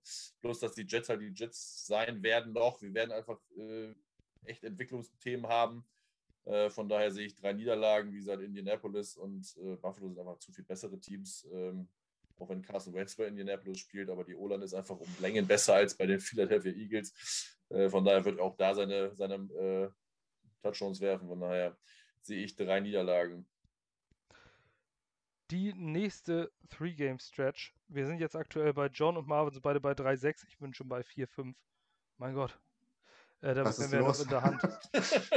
Aber John, ich habe ich habe doch doch vor, vor, vor, glaube ich, zwei Wochen gesagt in der WhatsApp-Gruppe, ich habe, als die Mets gerade wirklich viele Spiele verloren haben, gesagt, ich glaube ja. an dieses Team. Ähm, irgendwie, dass, dass, die brauchen nur einmal ein gutes Spiel und dann läuft das richtig. Jetzt haben die Mets sieben Spiele, nee, sechs Spiele nacheinander gewonnen. Ähm, also vielleicht ist der Optimismus dieses Jahr bei New Yorker Teams angebracht. Vielleicht ist es einfach. Nix in den Playoffs. Die New York Knicks in den Playoffs. da hat ja auch wirklich keine Sau mit gerechnet. Ähm, gut, Basketball ist nicht meins, aber das kriege ich ab und zu mit durch die Next Nation Germany, Austria und furchtbar angenehmer Haufen, die sich, die gerade auch überhaupt nicht glauben, was da passiert. Und die New York Mets sind plötzlich das hottest Team in Baseball. Die waren letztes Jahr auch, naja, unter ferner liefen halt. Also irgendwas liegt da in der Luft in New York dieses Jahr habe ich das Gefühl. Aber gut, die nächste Three-Game-Stretch. Und Marvin, diesmal starte ich mit dir, damit wir nicht immer denselben Ablauf haben, sondern jetzt einfach mal andersrum. Wir spielen ja. zu Hause gegen die Miami Dolphins am 21. November. Danach auswärts bei den Houston Texans und dann zu Hause gegen die Philadelphia Eagles. Ich finde cool, dass ich anfangen darf, weil ich habe drei Siege hintereinander. Nach drei Niederlagen machen wir drei Siege. Einfach, einfach aus Prinzip. Ich glaube, die Dolphins äh, werden wir auf jeden Fall äh, einmal schlagen. Ähm, und ich äh, sage jetzt mal, dass es das erste Spiel sein wird. Ähm, ich glaube in Miami gar nicht. Ähm, also alle haben ja Miami hochgelobt und Gewinner der äh, Offseason und äh, die haben, glaube ich, jeden Free Agent, den die vor der letzten Jahr geholt haben, ist wieder weg, den sie teuer bezahlt haben und keiner interessiert sich dafür. Niemand. Alle sagen, die Dolphins waren richtig geil und haben richtig cool gemacht, dieser. Und keiner hat das zerrissen. Jeder hat das bei uns zerrissen, wie hoch, dass wir so viel Kohle ausgegeben haben für nichts und wieder nichts. Also ich finde das ganz komisch, wie die über die Dolphins reden. Ähm, Draftpicks dieses Jahr sind natürlich besser äh, als, als letztes Jahr. Ähm, weil letztes Jahr war es irgendwie nichts, je nachdem, ob Austin Jackson noch was wird, aber äh, Igbenogany war mal gar nichts und Tour ist halt ist ein Fragezeichen offenstehend. Von daher sage ich mal, Dolphins gewinnen wir. Houston ist Houston, darüber brauchen wir nicht drum reden. Äh, Watson wird nicht spielen, also wäre schlimm, wenn er spielen würde, meiner Meinung nach. Ähm, und Philly ist halt auch ein völliges Fragezeichen, aber äh, das Team ist einfach, äh, glaube fast talentmäßig schlechter als wir. Äh, Defense ist okay. Äh, aber Jalen Hurts muss es erstmal beweisen. Jetzt haben sie zwar Devonta Smith, den ich total, den ich für mich den besten Receiver in der Klasse halte, trotz seiner 112 Kilo, äh, 112 Kilo sage ich schon, seiner 60 Kilo gefühlt. Ähm, von daher, aber ich glaube, wir werden für die auch gewinnen. Und dann sage ich drei Siege hintereinander. Wow, drei Siege hintereinander. Was uns wieder in 6, 6 und in der Hand buxiert. John, wie siehst du die äh, Spiele? Ich gehe da kommentarlos mit. Genauso. Also kannst, also sollte tatsächlich Deshaun Watson für die Texans spielen, dann kannst du da von mir aus noch ja. was reinmachen, aber ich glaube ich nicht. Ähm, drei Siege. Also ich glaube, dass wir 2-1 aus dieser 3-Game-Stretch rausgehen. Ähm, ich glaube, dass wir gegen die Dolphins verlieren werden. Ähm, einfach weil man vielleicht zu optimistisch in dieses Spiel reingeht und, äh, und dann eine Niederlage, ich glaube, dass die Dolphins doch besser sind, als man sie macht. Ich glaube, sie können immer noch scheiße draften. Aber ähm, ich glaube, der Coaching-Staff macht da schon einiges richtig. Ähm, man muss abwarten, wie sich Tour entwickelt. Aber ähm, das könnte ein knappes Spiel sein. Division Games sind sowieso immer eine Wundertüte. Die Texans sind das schlechteste Team im Football, ohne jeden Zweifel. Das sind die äh, 2020 Jets. Ähm, eigentlich ein Team, wo du nicht weißt, die sind scheiße geführt. Die haben Jack Easterby und äh, Nick Casario, ich weiß nicht, unheimlich weirde Kombination da oben. Dann der Head Coach scheint ein netter Kerl zu sein, aber äh, ich glaube, der ist auch wirklich einfach nur der Einzige, der diesen Job überhaupt machen äh, überhaupt angenommen hat. Ähm, Philly, ich glaube nicht an Jalen Hurts. Ich glaube, das Team ist am Boden. Die brauchen einen ganz, ganz harten Rebuild über Jahre, weil sie auch einfach in der Cap-Hölle sind und das mit einem schlechten Team. Eine schlechtere Kombination geht eigentlich kaum. Ähm, die, ich halte den Head Coach für ein riesengroßes Fragezeichen. Ähm, keine Ahnung, der, das ist der, der äh, gute Systeme macht, die einfacher sind Einfache zu lernen. Systeme. Einfache Systeme. Gut, es ist halt nur ein Interview, aber trotzdem bei den Jets äh, war auch das, das äh, Interview mit Adam Gaze am Anfang Riesenfail. Wir wussten, was daraus wurde. Nick Sirianni ist vielleicht nicht so ein Typ wie Adam Gaze, aber ich finde ihn sehr weird. Ähm, ich glaube, dass Philadelphia auch der Kandidat ist, in den Top 3 zu picken nächstes Jahr. Ähm, deswegen glaube ich, dass diese beiden Spiele gewinnen werden. Das wird äh, verlieren äh, und aber trotzdem gegen die Dolphins verlieren. So leid mir das tut. Ähm, warum bin ich jetzt eigentlich bei 5-7 und ihr bei 6-6? Warum seid ihr optimistischer als ich? Okay. Warte mal ab.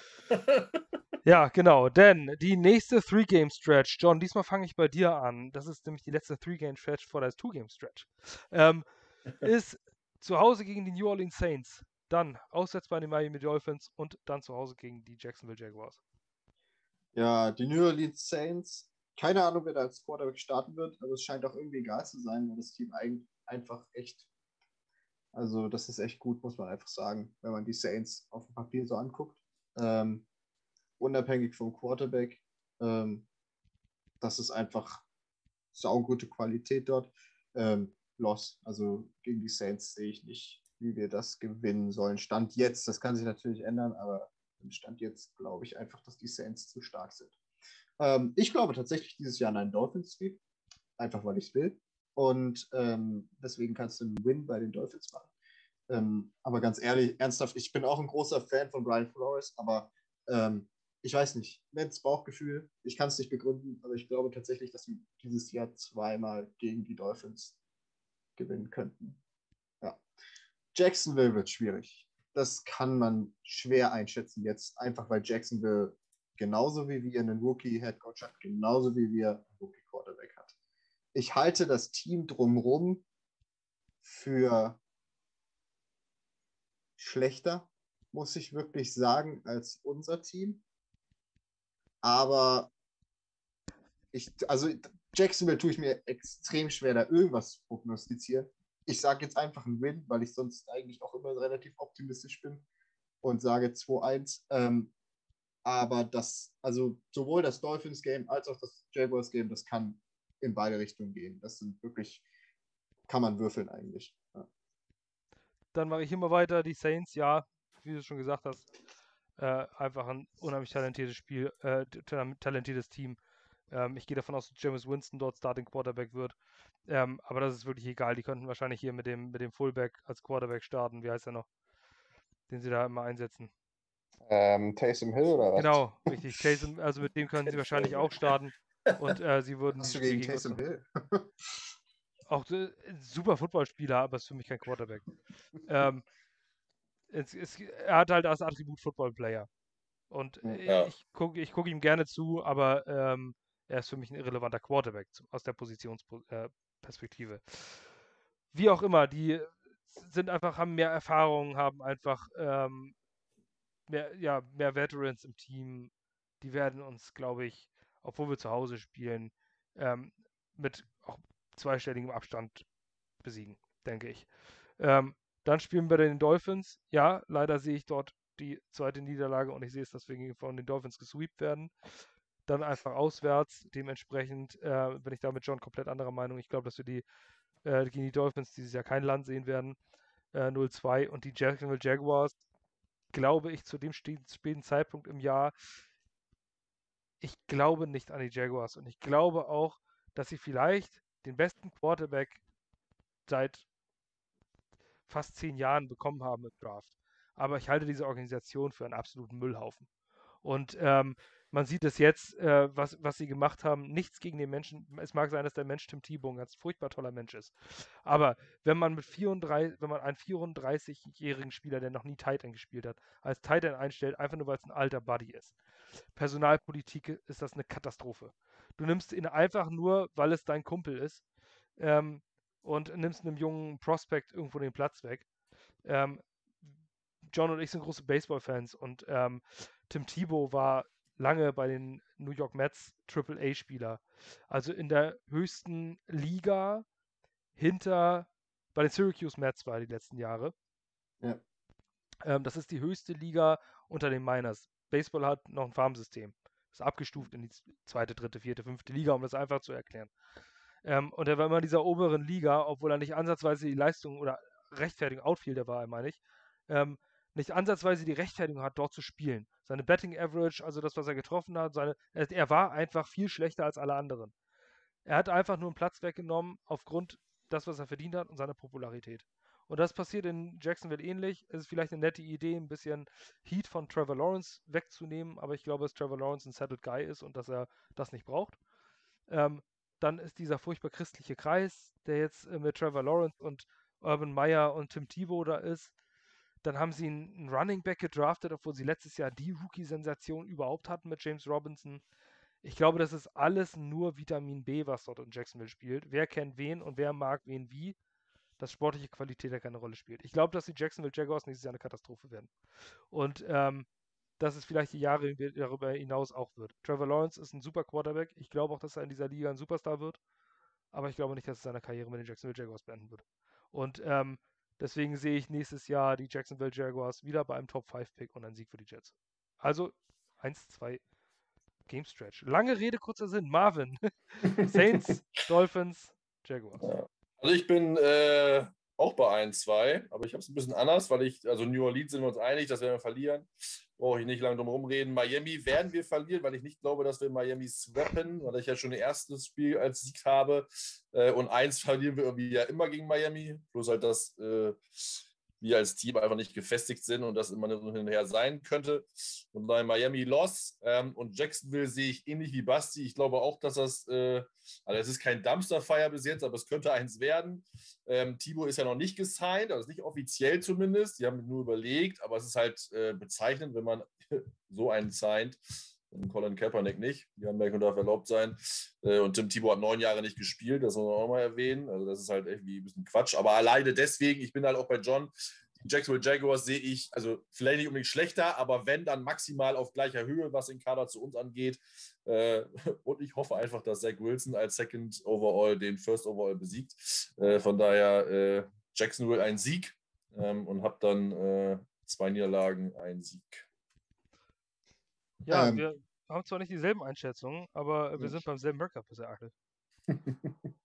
aber trotzdem unterschiedliche Spiele. John, du kannst Ja, auch gleich wieder starten mit der letzten äh, Two-Game-Winning äh, Two Winning Streak, wollte ich schon gerade sagen. Mit der letzten Two-Game-Streak Tampa Bay Buccaneers Ja. am 2. Januar 22 und die Buffalo Bills auswärts. In Week 18. Ja gut, äh, nachdem wir die Humor Bust Jacksonville Jaguars besiegt haben hier, äh, glaube ich, war das auch unser letzter Sieg. Ähm, die Buccaneers, äh, nee, bei aller Liebe nicht. Also, ähm, Entschuldigung, ähm, Professionalität. Nein, die Buccaneers gewinnen, dagegen gewinnen wir nicht. Die sind zu well-rounded. Die haben alle, die haben das irgendwie geschafft. Und ich weiß nicht wie, ihr komplettes verdammtes Super Bowl-Team zusammenzuhalten. Die haben Bruce Arians als Head Coach. Die haben Tom Brady, der keine Ahnung, was der noch in dieser Liga macht, aber er macht es einfach noch verdammt geil. Ähm, Buccaneers ist ein L für uns. Die Bills ebenso. Also wie Basti ja auch schon gesagt hat, ich mich dem ja auch angeschlossen hat, kein, sehe ich keine Chance, dass wir gegen die Bills gewinnen, außer sowohl Sean McDermott als auch ähm, Josh Allen haben ein massives Setback hier, was ich nicht glaube. Zweimal L. Um es kurz zu machen, sehe ich genauso. Ich weiß nicht, wie man die Buccaneers schlagen soll. Es sei denn, Tom Brady äh, kriegt irgendwann mal Gicht im Knie oder sowas. ähm, Räumer. Der Rollstuhl rostet. Genau, und äh, Antonio Brown benimmt sich auch mal wieder so wie Antonio Brown. Dann kann es auch sein, dass das Konstrukt vielleicht in sich zusammenfällt. Und man vielleicht zu satt ist schon. Aber das ist nur Theorie. Das Team ist einfach viel besser als die Jets. Genauso wie Bills, was ich vor eingangs gesagt hatte. Ich sehe einfach keine Möglichkeit, dass wir dieses Jahr die Buffalo Bills schlagen. Die sind für mich ein Super Bowl-Favorit äh, 2021. Und dementsprechend zwei Niederlagen. Da bin ich auch bei 17. Ja, ich schließe mich an. Ja, 7-10, Leute. Ja. ich glaube, wir haben das.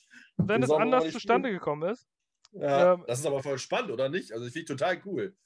Alle andere Herangehensweise und trotzdem sind wir alle drei bei 17. Ich Ja, Ja, aber es irgendwie. zeigt ja, was dieses Team ist und es zeigt vor allem, Ja. wie viele Fragezeichen wir haben. Also, Ja, genau. es ist ja, je nachdem, wie Zach Wilson spielt, je nachdem, wie Robert Sala, wie schnell er sich an das Leben als Head Coach ähm, gewöhnt, je nachdem, ähm, ob unsere Spieler, denen man Potenzial nachsagt, die das bislang aber nicht erfüllen konnten, wie zum Beispiel Bless Austin auf der Cornerback-Position ähm, oder Bryce Hall, der Ansätze gezeigt hat und so Mhm. weiter, oder Denzel Mims, je nachdem, wie die performen. Wir haben so viele Fragezeichen im Team. Wir haben so viele Fragezeichen.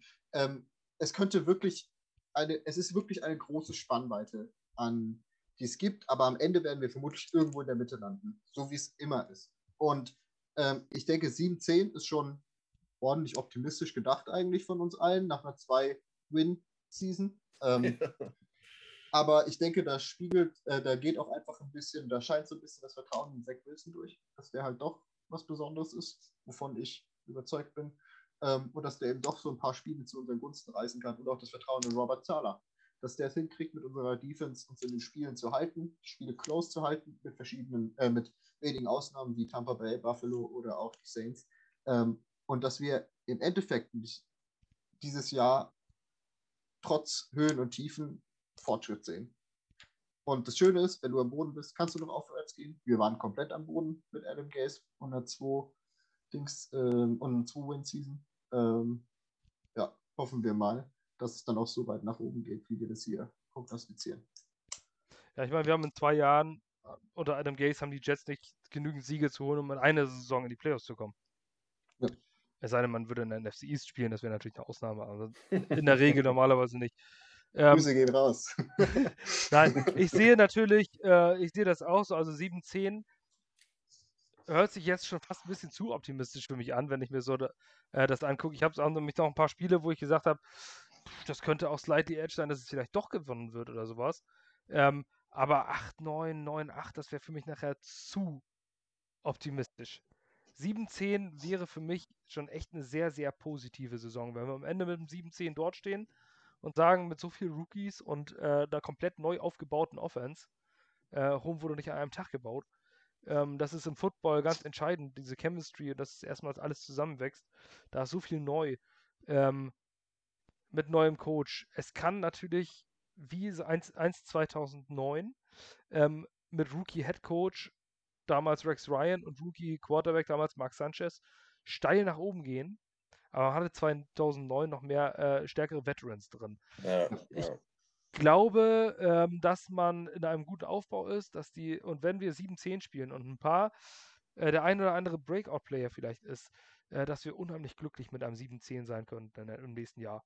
Wenn wir dann vielleicht sogar auf Platz 3 der Division und nicht auf Platz 4 landen, das wäre noch so die, äh, noch die Kirsche auf der Torte. Vielleicht vor den Patriots. ähm, dann wäre 2021 ein sehr, sehr, sehr gutes Jahr. Corona geht vorbei und die Jets würden vor den Patriots landen. Das ist einfach, das wäre wie aus einem Roman. Also ich wäre glücklich mit 7-10 und den jetzigen Begleitumständen. Man weiß natürlich nie, wie es nachher aussieht. Wenn du äh, 6-2 stehst und am Ende der Saison plötzlich 7-9, 7-10 bist, dann kann es auch scheiße gewesen sein. Ähm, nicht jeder Rekord ist immer gleich ein guter Rekord. An dieser Stelle möchte ich auch nochmal daran erinnern, dass die Jets mit einem Rookie-Quarterback spielen. Und in der gesamten Geschichte der Jets haben Rookie-Quarterbacks erst dreimal gestartet bei den Jets. Das waren drei Siege. Ähm, das erste Mal war Max Sanchez 2009. Das zweite Mal war Geno Smith. Der hat in seinem ersten Spiel als Rookie gleich gestartet. Und das dritte war Sam Darnold mit dem 48 zu 17 bei den Detroit Lions. Ähm, selbst Joe Namath hat in seinem ersten Spiel nicht gestartet. Das Hm, war. Week 2. Ihr seht das jetzt, das ist alle Quarterbacks seit 2009. Das ist das, was ich auch des Öfteren mal im Podcast gesagt habe. Heutzutage wird von den Rookies einfach zu, früh, zu früh alles erwartet. Ähm, früher war das alles andere als üblich, dass Rookie-Quarterbacks gleich am Anfang starteten. Aber bei den Jets ist es ausnahmslos. Zach Wilson wird der Starter an Tag 1. Wir werden wahrscheinlich Brian Hoyer noch holen. Da gehe ich sehr stark von aus, dass es unser Backup wird. Ähm, oder in einem wirklich epischen Kampf für James Morgan den äh, Rookie, den, den Camp Battle gegen Zach Wilson gewinnen. Ich sag's euch, Leute. Outside of the box euch. thinking. Aber echt hier. Week 6, 16, Jacksonville Jaguars Spiel. Nachdem Tim Tebow uns mit, uns mit, einem, mit einem Touchdown in der nächsten Minute von Trevor Lawrence äh, nach hinten katapultiert hat, kommt James Morgan rein und macht und äh, er läuft uns am besten noch zwei Scores. Ein Game-Winning jetzt Drive kommen- über 111 Yards. Sowas von, ey. 4000 Yard Season. Wir haben ihn alle unterschätzt, der Viertrunden-Pick. Es ist James Morgan Season. oh Mann. Gut, ich wollte jetzt eigentlich noch die Erwartungen an einzelne Spieler machen, aber das verschieben wir auf den nächsten Podcast, würde ich sagen, weil wir jetzt auch schon äh, fast anderthalb Stunden wieder erreicht haben. Ich gucke mal auf die Uhr, ja, Stunde, über Stunde 20. Wir wollten noch Jo. Expectations machen, also sprich Erwartungen an einzelne Spieler. Nicht nur von den Statistiken oder sonstigen, aber das werden wir in den nächsten Podcast einbauen. Ähm, das läuft ja auch nicht weg. Also, wir sind jetzt das Schedule durchgegangen, die aktuellen News. Das Spiel in London. Egal, welche Rückmeldung ihr habt, welche Meinung ihr dazu habt, ähm, ob unsere Tonqualität scheiße ist oder äh, ob ihr Heiratsanträge vielleicht an uns ähm, richten wollt. äh, oder uns vielleicht ein paar Produkte anbieten wollt, die wir in unserem Podcast präsentieren können für ein sehr hohes Entgelt. Wir sind für alles ge- gesprächsbereit. Ähm, wir danken euch fürs Zuhören, äh, fürs Zuschauen. Danke John, danke Marvin. Unübliche Zeit jetzt zum Wochenende, normalerweise immer montags, aber das ist Offseason. Wir lesen und hören uns. Ansonsten klickt rein, gangrygermany.com. Folgt uns auf Twitter. Wir alle drei sind da. Ähm, ich habe jetzt leider eure Twitter-Nicknames nicht spontan bereit. Ähm, aber GGG Redaktion, das ist eigentlich das Wichtigste, unser Redaktionsaccount. Schaut nach bei Twitter, wo wir sind. Klickt, gebt uns auf Facebook ein Like und äh, insbesondere wichtig, gebt uns Rückmeldungen zu allem, was wir haben. Wir freuen uns darüber, positiv wie negativ. Wir können uns so verbessern. Und auch über jedes nette Wort sind wir sehr begeistert. Wir stecken da viel Arbeit rein. Bis dahin, viel Spaß beim Anhören, viel Spaß, schönes Wochenende und bis nächstes Mal. Tschö. Tschö, tschö.